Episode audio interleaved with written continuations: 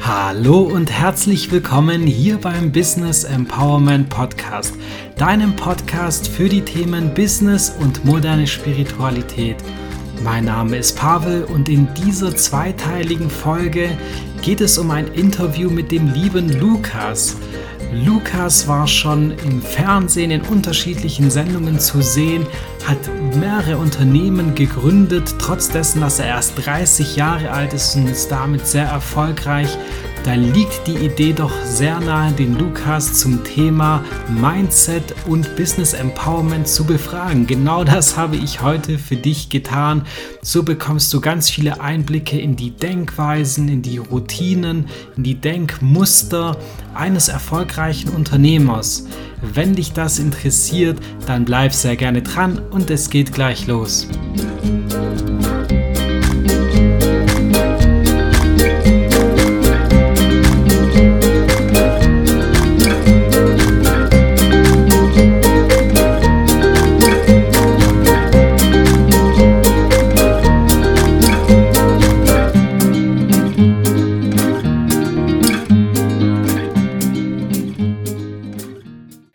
Lieber Lukas, schön, dass du heute da bist und vielen herzlichen Dank, dass du dir extra für uns heute hier die Zeit nimmst, dich interviewen zu lassen und uns ja einfach ein paar Informationen und Hintergrund zu dir und zu deinem Business gibst.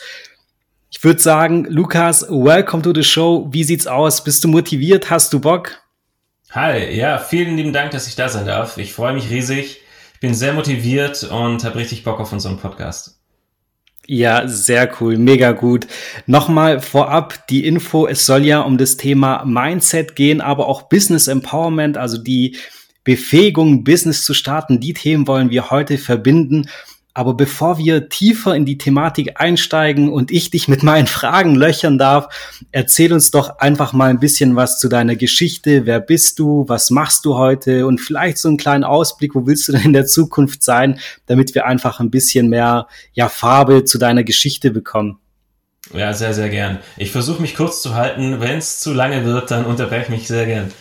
Ähm, also ich bin 30 Jahre alt, lebe derzeit in Hamburg, komme ursprünglich aus Rottweil, daher kennen wir uns ja auch beide.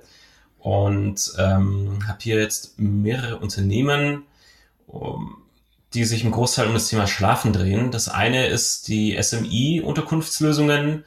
Da vermieten wir alles, was man ja, zum Schlafen im Grunde brauchen kann, auf Events, Festivals und in sonstigen Situationen, sprich diverse Betten, Feldbetten, Doppelstockbetten, und Doppelstockfeldbetten und so weiter und so fort. Deckenkissen, kleine Zelte, große Zelte, Zubehör, alles, was man irgendwie brauchen kann. Sprich, äh, wenn auf einem Festival zum Beispiel äh, Zelte stehen für die Besucher, wo man sich reinbuchen kann, dann könnten die zum Beispiel von uns sein oder Mitarbeiterunterkünfte, all solche Sachen. Dann handeln wir auch ähm, damit, also Großhandel von den Ausstattungsgegenständen, nicht nur das, was wir vermieten, sondern auch zu andere Artikel, auch für festere Unterkünfte, sprich Spinde, ähm, andere Einrichtungsmöbel, teilweise auch äh, Küchenmöbel für feste Unterkünfte, also alles, was man eben in der Unterkunft zum Schlafen oder zum Wohnen brauchen kann. Und ähm, dann importieren und lassen wir unser eigenes Feldbett herstellen, äh, die, unsere Eigenmarke, die im Grunde aus der Feldbettvermietung entstanden ist und ähm, ja noch ein paar andere kleinere Themen. Aber im Grunde geht's im Großen und Ganzen um das Thema Schlafen und alles, was dazugehört. Dann gibt's ein zweites Unternehmen, das haben äh, mein Kumpel Max und ich äh, gegründet. Das ist die Hamaka. Ähm, das ist eine ganz, ganz kleine und leichte Hängematte. Die lassen wir in Europa herstellen. Und weil sie so klein und so leicht ist und eigentlich damit auch einige, äh, ich sag mal, Rekorde gebrochen hat, nennen wir sie die ähm, Hyperleicht-Hängematte. Und die ist im Grunde so klein und so leicht, dass man die immer mit dabei haben kann. Also ich sag mal so ein bisschen wie so eine Getränkedose und wiegt am Ende mit allem drum und dran 320 Gramm, dass man mal so ein bisschen eine Vorstellung hat. Also passt äh, eigentlich auch äh, in jede Handtasche rein oder den Rucksack. Und dann gibt es noch auch mit Max ähm, das Thema Textildruck, Textilveredelung ähm, und alles, was sich im Grunde bedrucken lässt für Merchandising oder auch ähm, Textilien eben viele, also T-Shirts, Pullis für Vereine, für Unternehmen, für Veranstaltungen, ähm, die dann eben mit dem Logo oder mit was auch immer dann äh, bedruckt oder bestickt werden müssen. Und ähm, ich sag mal, das ist dann im Groben und Ganzen mein, mein unternehmerischer Bereich. Sehr cool, das hört sich sehr spannend an. Man merkt schon sehr gut, du bist sehr umtriebig, du bist ja praktisch mit mehreren Unternehmen unterwegs. Und da möchten wir jetzt dann gleich auch drauf eingehen, wie denn das funktioniert, gerade im Zusammenhang mit Mindset. Was muss im Kopf funktionieren? Was muss da vor sich gehen? damit das alles funktioniert. Aber vorab vielleicht noch kurz, ich fand's mega cool, dass du eben noch gesagt hast, woher wir uns kennen so wissen meine Zuhörer und meine Zuhörerinnen, dass ich praktisch mein gesamtes Netzwerk nutze, um immer wieder spannende Menschen hier in den Podcast zu ziehen, sage ich mal, ja.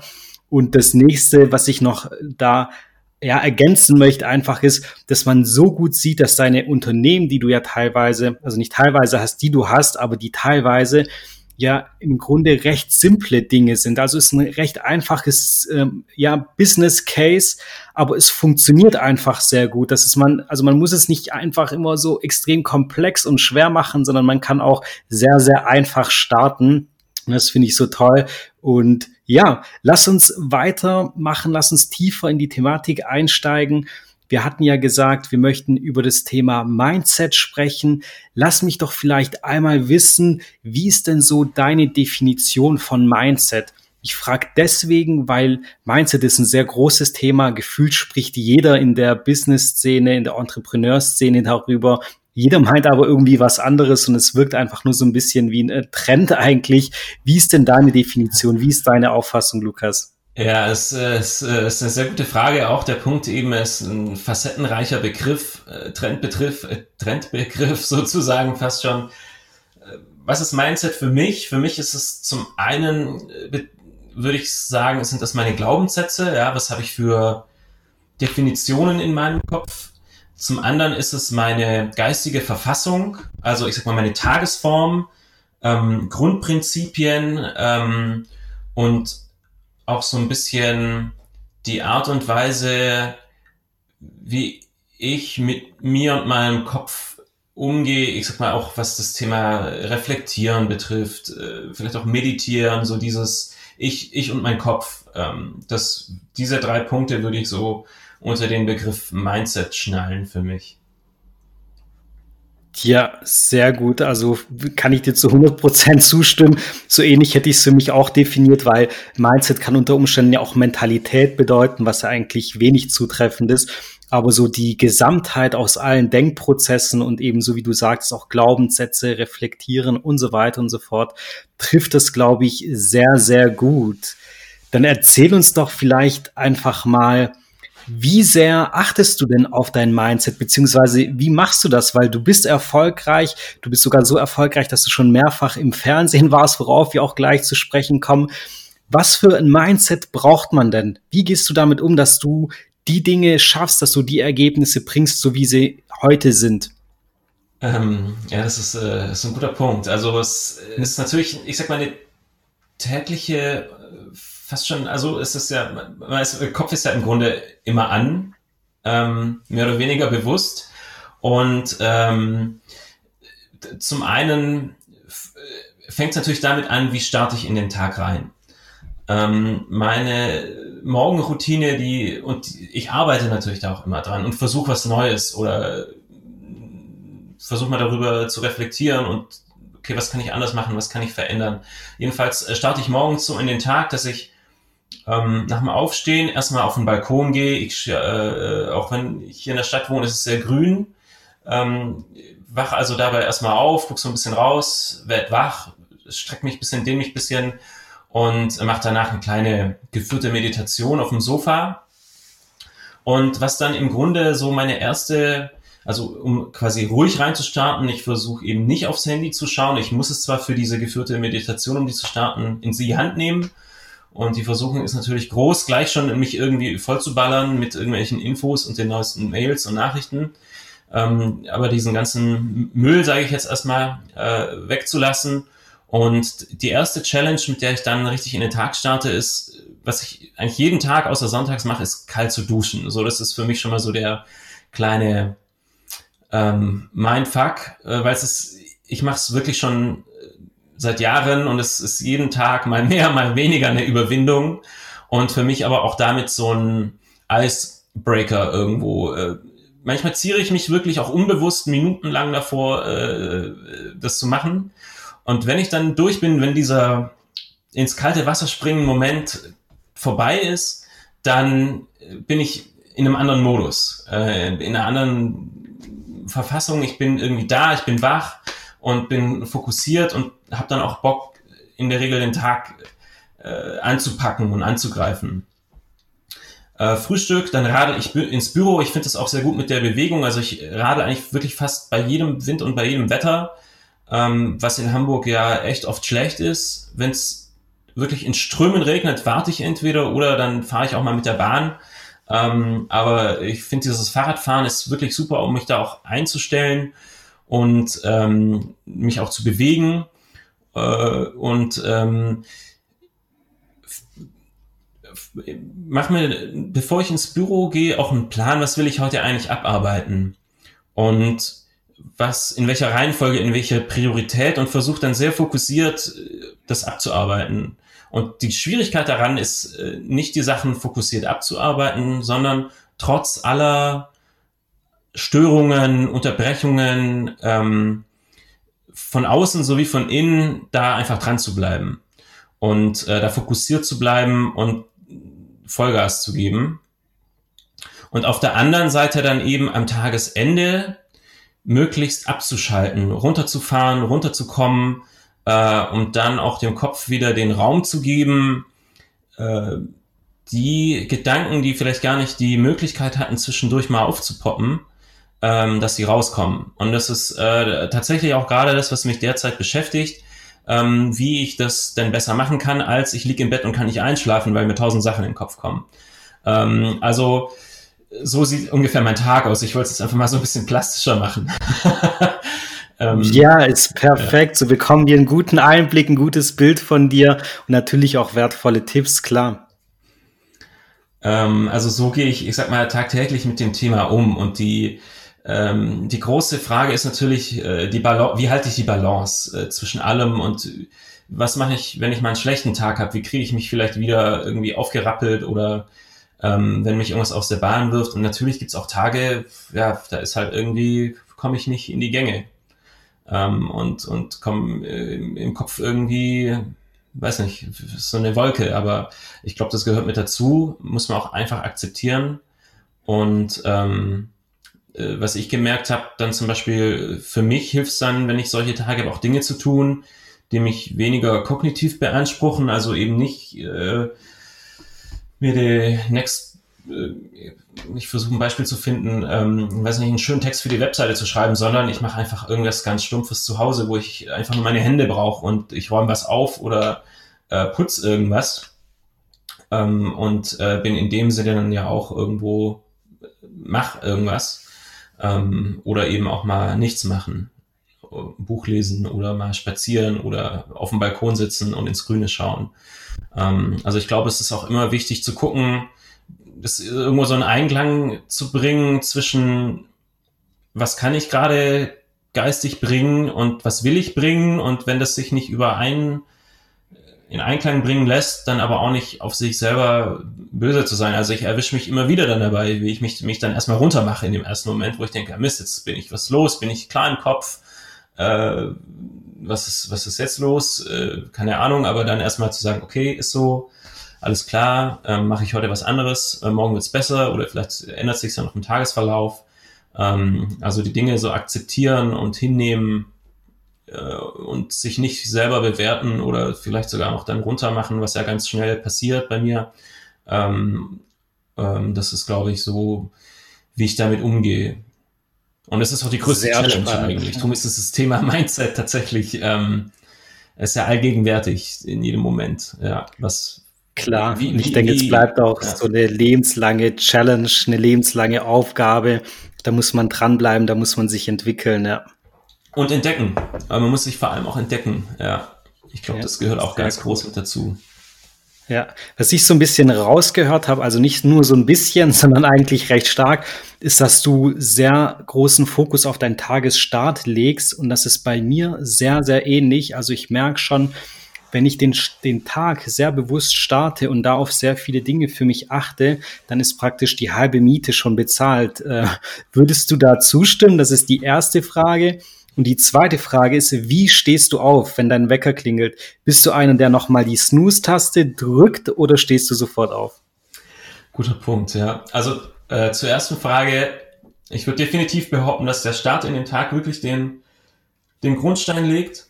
Ähm, ich finde es immer sehr schwierig für mich, wenn ich einmal doof reingestartet bin, nochmal die Kurve zu kriegen. Das kostet viel mehr Energie, als morgens ordentlich reinzustarten.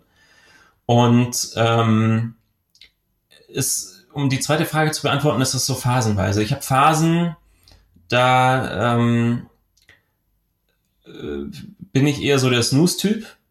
Da, da, da,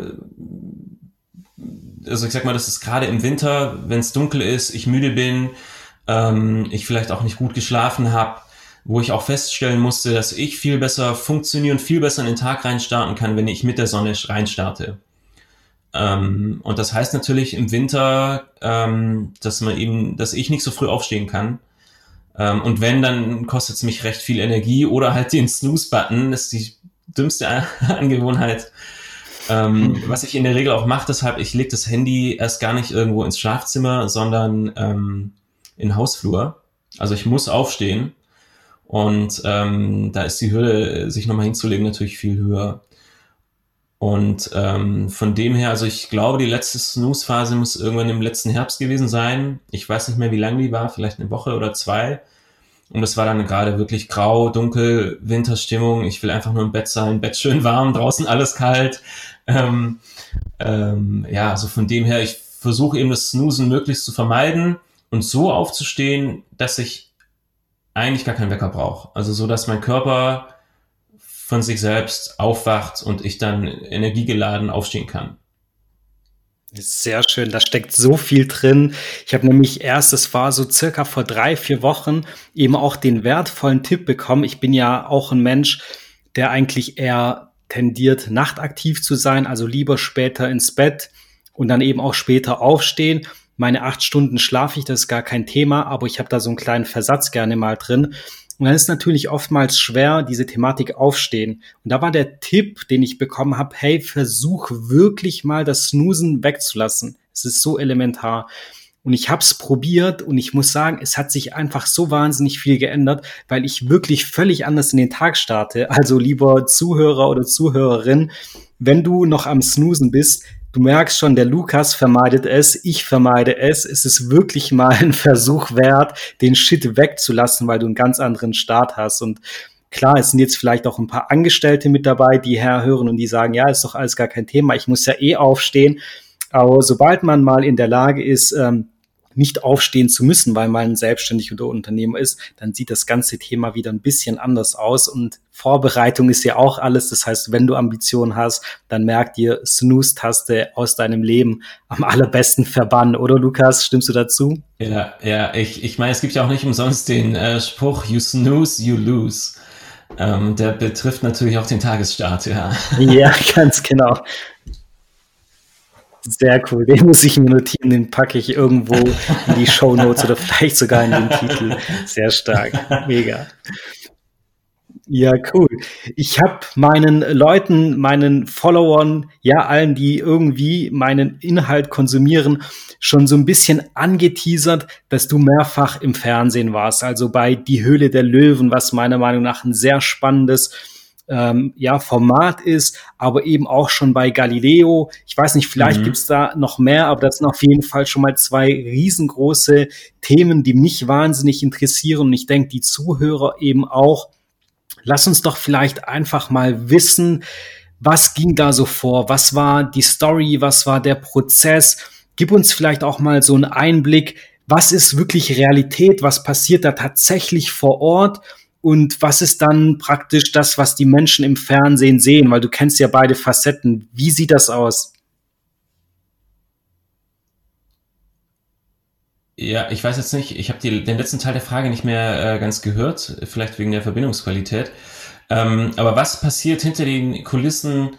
Ähm, wie geht sowas vor? Also in der Regel fängt das ja erstmal an, sich anzubahnen durch äh, äh, entweder nimmt man eben äh, proaktiv den Kontakt äh, mit dem Studio oder mit der Produktionsfirma, mit dem Sender, mit dem Format auf oder aber wird angefragt. Und äh, tatsächlich war es bei mir immer so, dass wir angefragt wurden vom Sender, ob wir da nicht Lust hätten mitzumachen.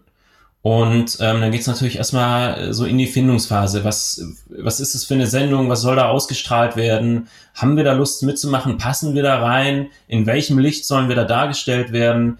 Ähm, was ist die Story, in die das Ganze eingebettet wird? Und äh, passt es auch zu unserem Unternehmen? Und ähm, im Grunde, wenn das dann mal alles feststeht und man sich da darauf geeinigt hat, kann man in der Regel auch davon ausgehen, dass die Sender einem äh, oder das Medium einem sehr wohlwollend gesonnen ist ähm, und da auch nicht versucht, irgendwie einen anzulügen oder hinters Licht zu führen. Ähm, also ich habe echt, ich hatte einige Vorbehalte, muss ich sagen, aber die wurden alle ähm, eigentlich ähm, zerstreut durch die Erfahrung. Man muss eben sehr offen und ehrlich einfach damit sprechen und gerade auch schauen, was will eigentlich jede Partei, wo, wo ist die Win-Win? Ähm, Situation existiert die auch. Und ähm, ganz konkret war es eben äh, bei der Höhle der Löwen so, dass wir waren mit der Hängematte dort und ich meine, wir waren in einer der ersten Staffeln. Also wir wurden ausgestrahlt im Oktober 2015 und ähm, dadurch, dass wir eine Crowdfunding-Kampagne gemacht hatten mit der Hängematte, wurden über die Crowdfunding-Plattform auf, auf uns aufmerksam. Und es war noch in der Zeit, als die Show schon sehr bekannt war, aber noch nicht äh, so krass frequentiert wie äh, heute. Und dass tatsächlich die Redaktion sich überlegt hat, welche Startups, welche Unternehmen können wir anschreiben äh, und angehen. Und so wurden wir dann auch kontaktiert und ähm, eben gefragt, ob wir da mitmachen wollen. Und äh, für, für mich war das Format recht neu, ähm, für Max, mein Mitgründer auch. Und ähm, dann ging natürlich die Frage los, ne, wollen wir da mitmachen oder nicht? Ähm, es gibt teilweise natürlich ja äh, Kandidaten, die dann fertig gemacht werden oder schlecht dargestellt werden. Ähm, äh, auf der anderen Seite schafft es natürlich eine gewisse Aufmerksamkeit und ähm, äh, also was man sonst zahlen müsste für fünf oder 15 Minuten Werbung, kann sich ja kein Startup leisten in der Regel. Und äh, wir haben dann alles abgewogen und hatten dann tatsächlich auch nur eine Woche Vorbereitungszeit nach der Zusage, ähm, dann unsere Koffer zu packen, uns unseren Pitch zu überlegen, unsere Forderungen, äh, was wir an Geld uns von unserem Investor wünschen und wie viel Prozent wir abgeben wollen würden und äh, noch Requisiten zu beschaffen, um dann in die Studios nach Köln zu fahren. Und ich war tatsächlich überrascht, wie ähm, ernst das Ganze auch genommen wurde. Man musste äh, äh, wirklich schriftlich mit Unterschrift äh, versichern, dass man mit keinem der Löwen äh, Kontakt hatte, dass man die nicht persönlich kennt. Äh, man wurde auch auf dem Gelände, ich sag mal, äh, abgeschirmt, äh, um die nicht irgendwie noch vor oder nach der Show äh, treffen zu können.